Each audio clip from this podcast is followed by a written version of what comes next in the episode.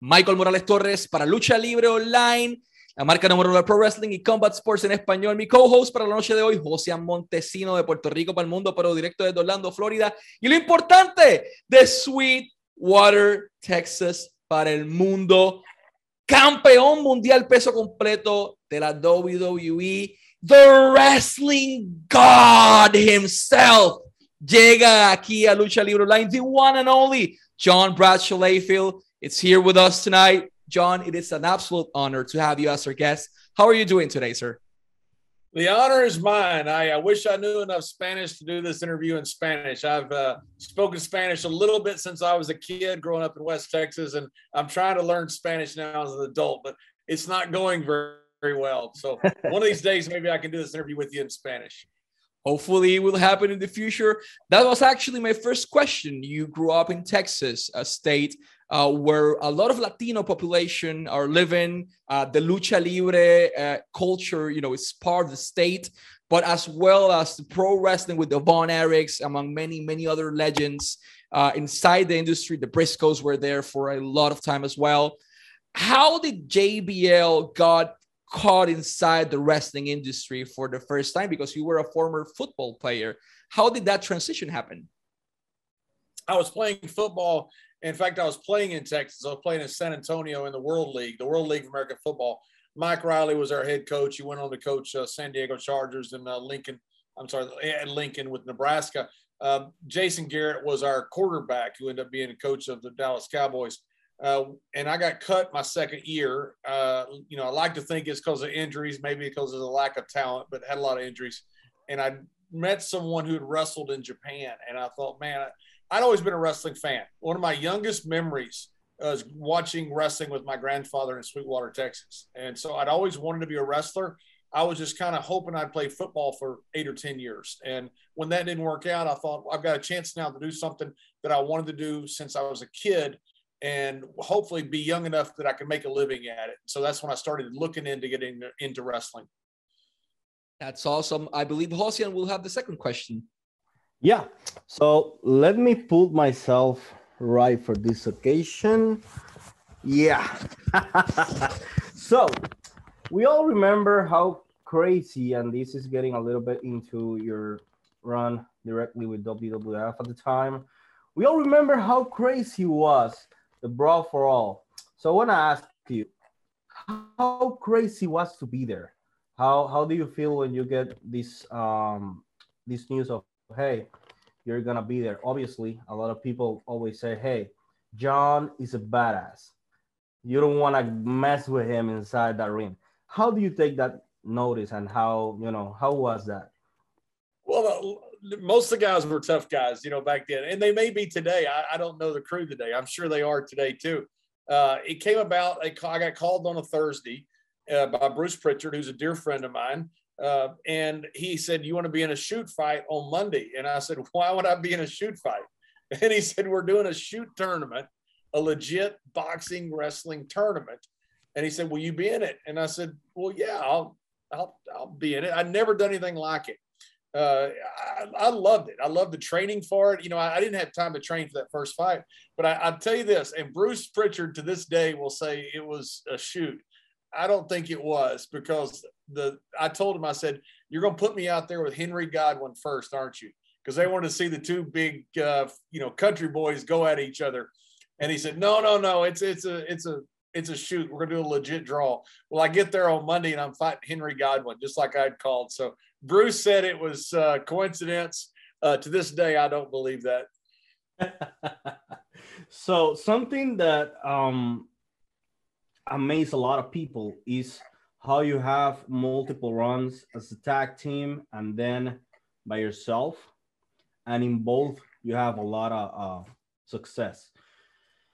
What it takes to be success as a tag team as individual and single you know you, you became one of the longest WWE champions at the time. And a lot of people remember APA until today you know. What it takes to go there it takes someone else. You know, in a tag team, you have to rely on your partner and you have to have a good partner. You can't do it alone. And I had great partners as a tag team. I mean, Ron Simmons to this day is my best friend. And I could never have dreamed of tagging with someone with the stature of Ron. You know, the first black heavyweight champion, a guy that everybody in the industry to this day respects. I mean, across the board, no one says anything bad about Ron. He's that kind of, he's just a fine human being and he's a hell of a man. And it was just the perfect tag team uh, partner for me. You know, I also had some other great ones. I had Barry Windham, I had Dick Murdoch, I tagged with Bob Orton Jr., Randy's dad. Uh, had some great partners down in Texas, Bobby Duncum Jr.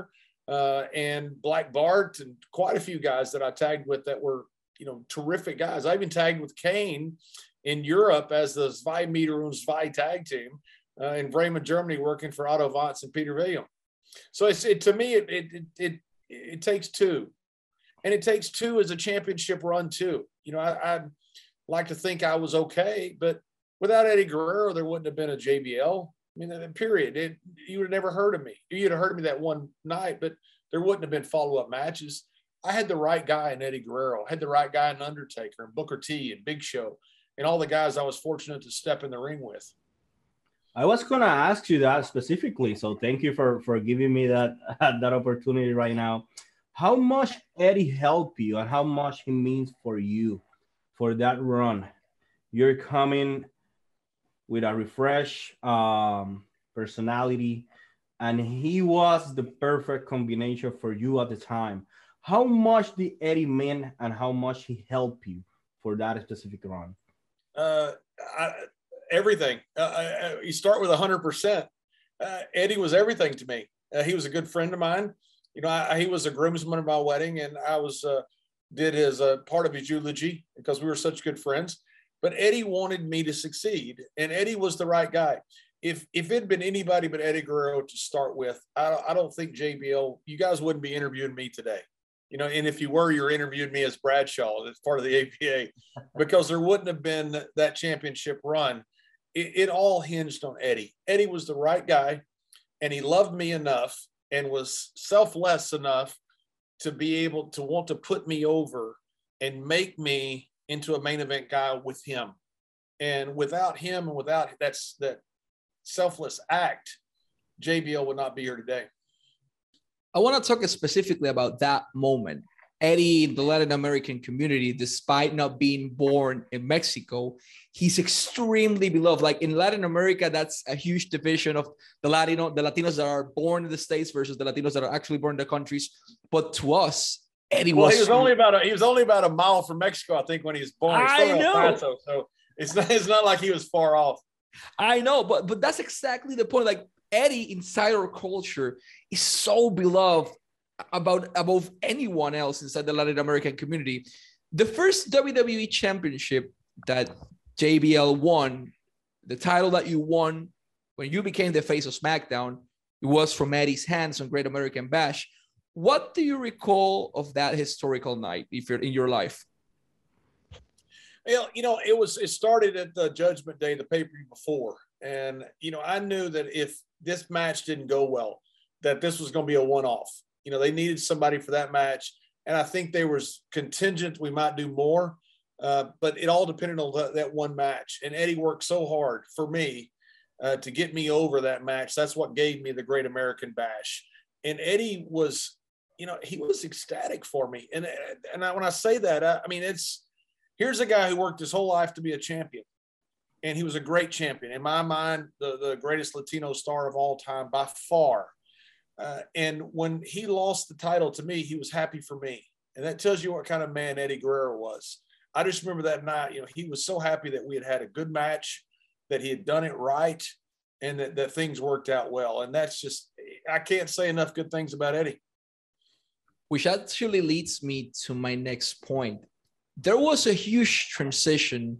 I mean, we just touched one point of that. It was a huge transition of your career. You were Bradshaw, the APA, the rough guy, and suddenly we had this millionaire entering in a limousine with horns and the hat and the suits, and you became the most despised human inside the wrestling industry. How did that transition happen? How much of your mind work was in JBL? And the most important thing is the JBL we saw on TV a higher volume of the real John Layfield in real life? I hope not. That guy was a dick. He was a bad guy.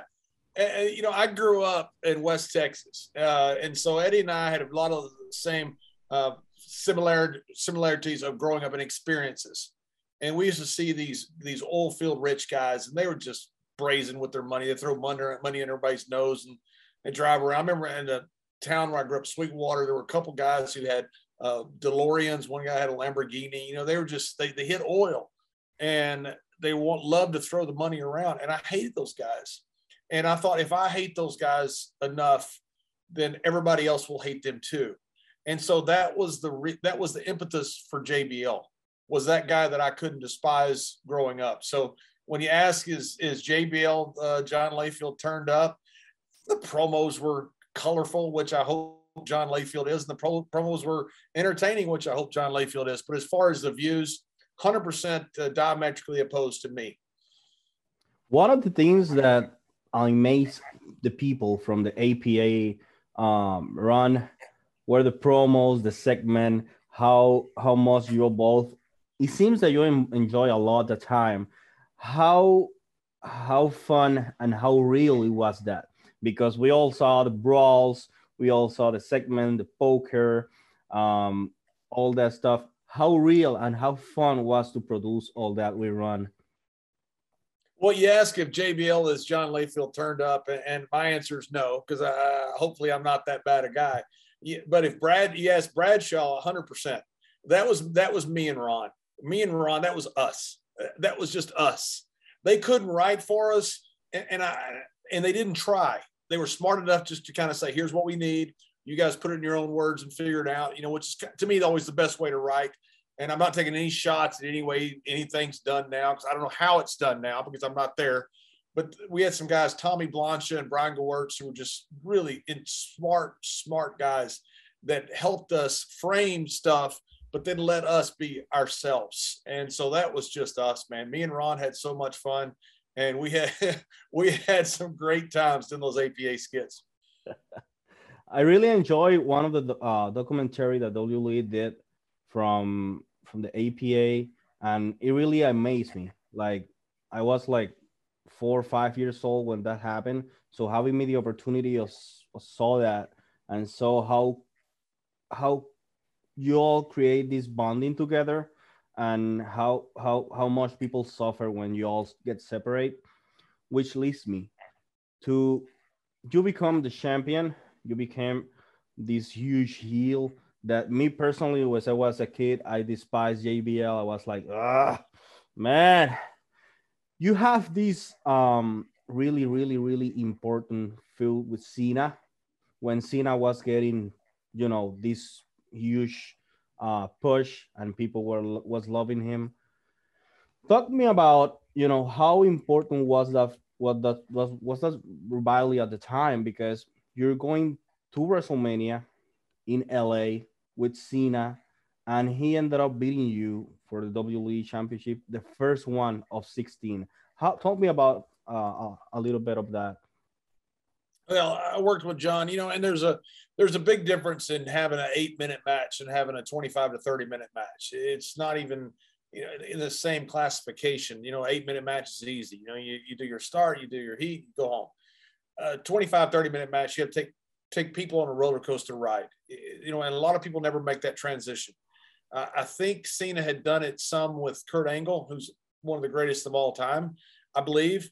So I may have been the second guy with him, but I just remember how good he was uh, right away. And that's deep water. I mean, that that's people get in that and they get lost, and he didn't. And I just remember this young guy is incredibly talented. I mean, you could look at his physical attributes this really good looking guy with this incredible body, but he had everything. And I mean everything from the start. Now, I never dreamed that he'd be 16 time world champion. I thought he was going to be the guy. Uh, but, you know, once you reach, there's a difference from being the guy and being that guy that transcends the genre, which he has done. And I could not be more happy for him. And I could not be more happy that I was the guy that was there. You know, I, I take no credit for his career, take no credit for anything. He, he would have been there no matter what. But I'm really happy that I was the guy that was there. John, on the Hall of Fame or the WWE Hall of Fame, like there was a name that was missing until the 2020 class, and that was you. Like everyone was constantly asking, when will JBL finally get his induction? He has the credentials, he has the CV, he's done everything in his career, and you finally got that opportunity. You got that ring, you got to the immortal uh, or the immortals, you know, of the Hall of Fame. That's basically the peak of a wrestler's career. Like that's the cream of the crop. That's the top. That's the highest you can get. How did that feel at that moment when you got the notice? Hey, JBL, we are finally inducting you into the Hall of Fame. You deserve every success you had in your career. Uh, Vince McMahon called me personally, and uh, you know I don't know how many people you know calls, but he called me, and I was, you know, I see the number and, it, and it's Vince, and I'm always happy to talk to the boss. And he said, I want you to come to the Hall of Fame. And I said, Yeah, I'd be happy to, whatever you need. He goes, No, you're going in it. I started laughing. I said, He goes, Can you make it? I go, Well, I can now.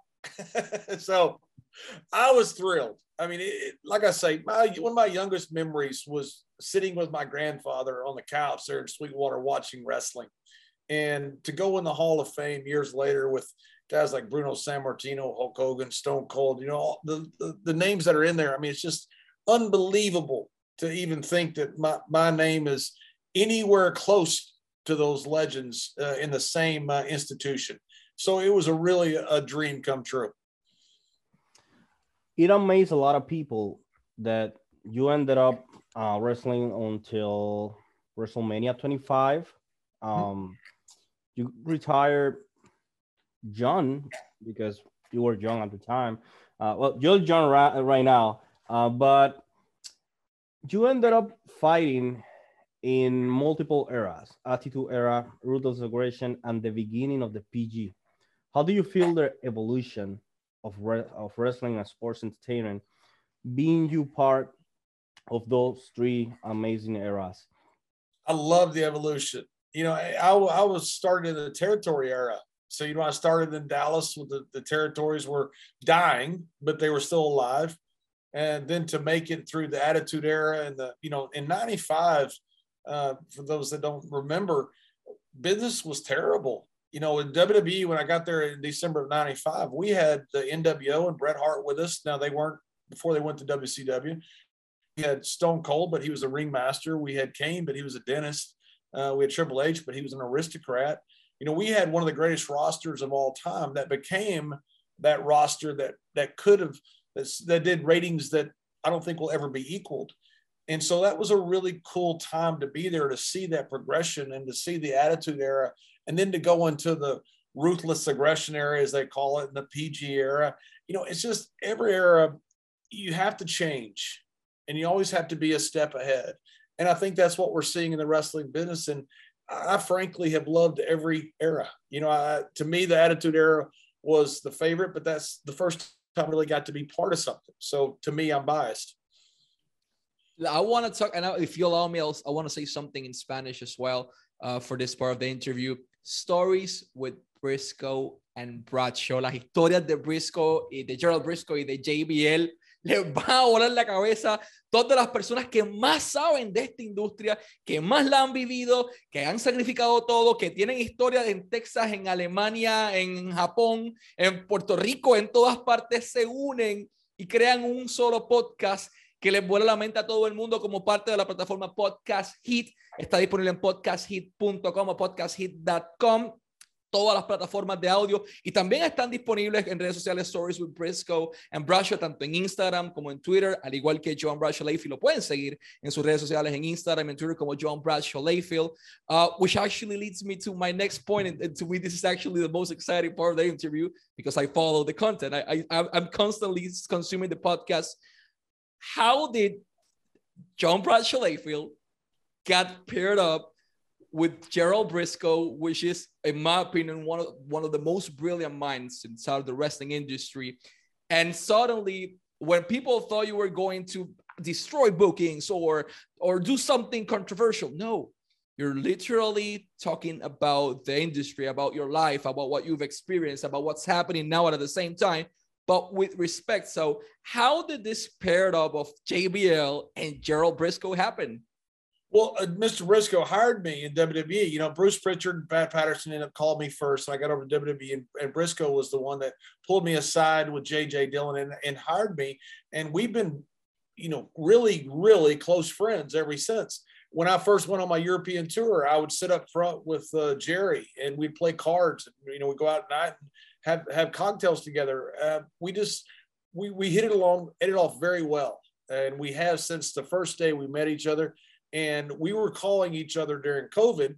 You know, Jerry's. I love Jerry. I could talk to Jerry every day, all day. He's such a good man, uh, just a good human being, and he's so knowledgeable about the business. You know, he was there. I remember we are we are talking about a match one time, with uh, Buddy Rogers and Pat O'Connor. That was 1960, 60 or 60, I think.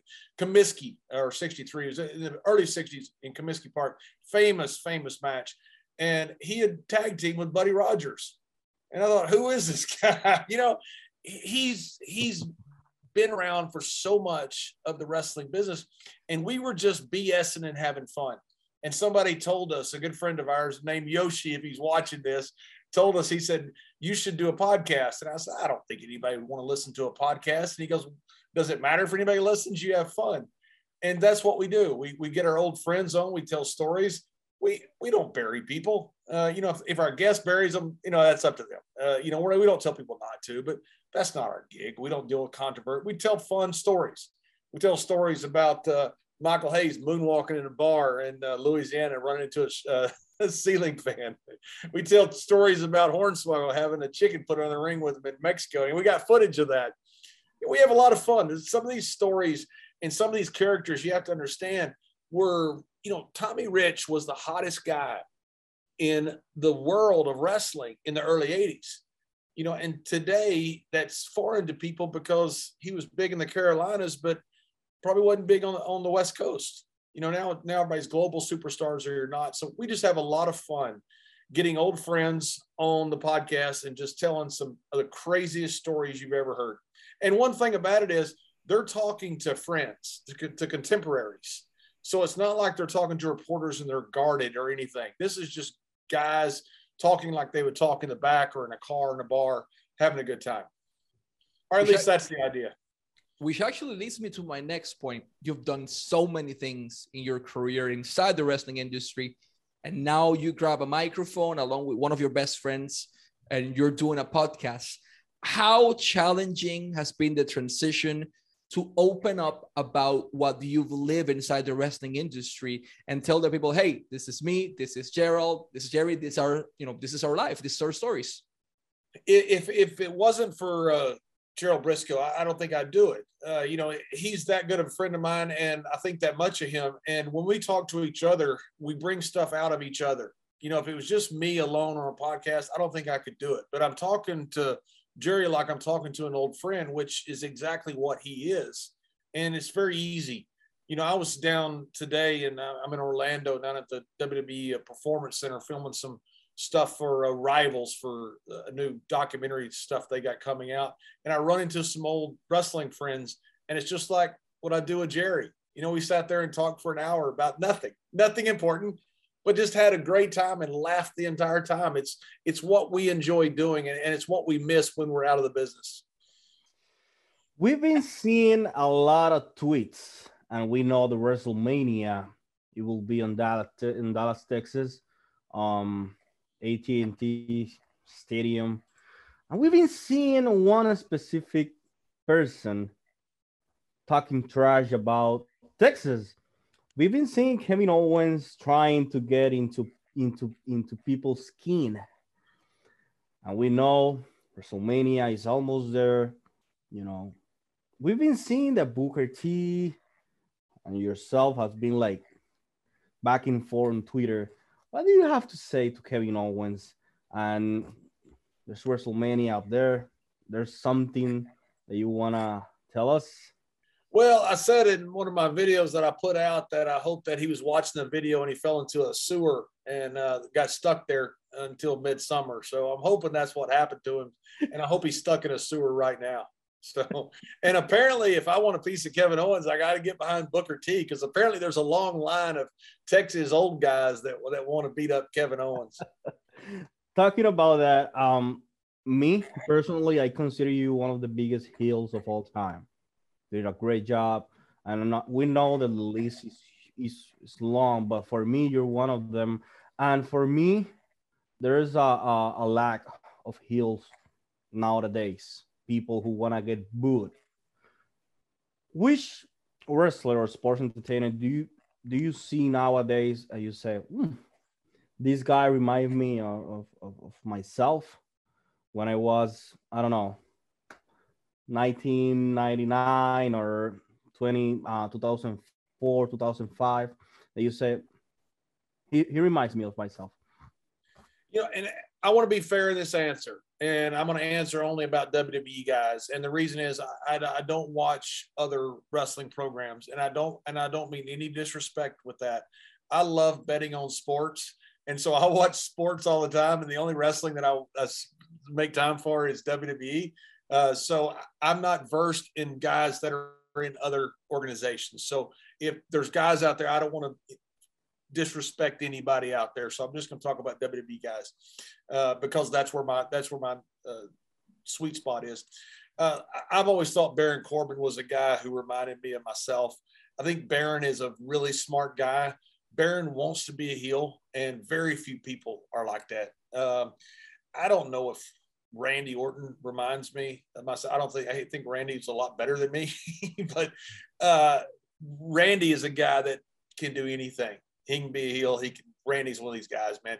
There's only a few every generation that really want to be heels. You know, Piper told me the same thing. Hot Rod did, and it's true. You know, guys want to be sometimes they want to be a cool heel they want to be and there's all kinds of different heels you know there's also attraction heels you know d, d generation x drew money and sold merchandise they were technically heels but they weren't heels like jbl they were attraction heels that's okay they sold out buildings man they, you know there, there's nothing one is not right and one is not wrong but to be a pure heel like jbl there's not that many people that either want to be or have the ability to be.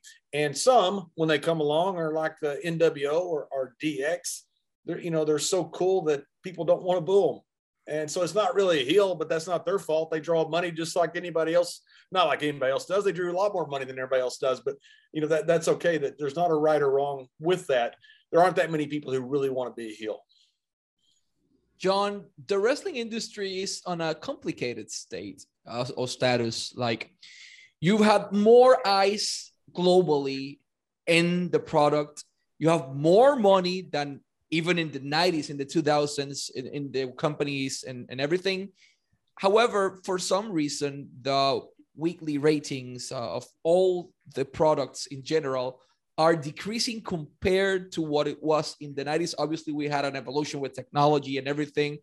But I want we want to pick your brain. You've been one of the most brilliant hills we've ever seen inside this, this industry.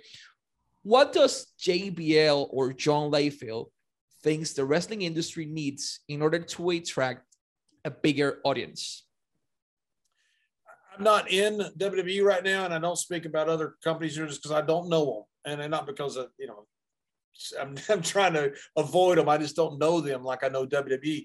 Uh, I'm not in WWE, so I don't know what's going on with the inner mechanisms uh, of the company. I always think in every generation, you need a what I call a super heel. You know, you look at say Game of Thrones when the Battle of the Bastards. You look at Walking Dead with the Governor. You know, you've always got one guy that has no redeeming qualities whatsoever and that guy becomes a super heel in every episodic show. And I, I always think that you need something like that.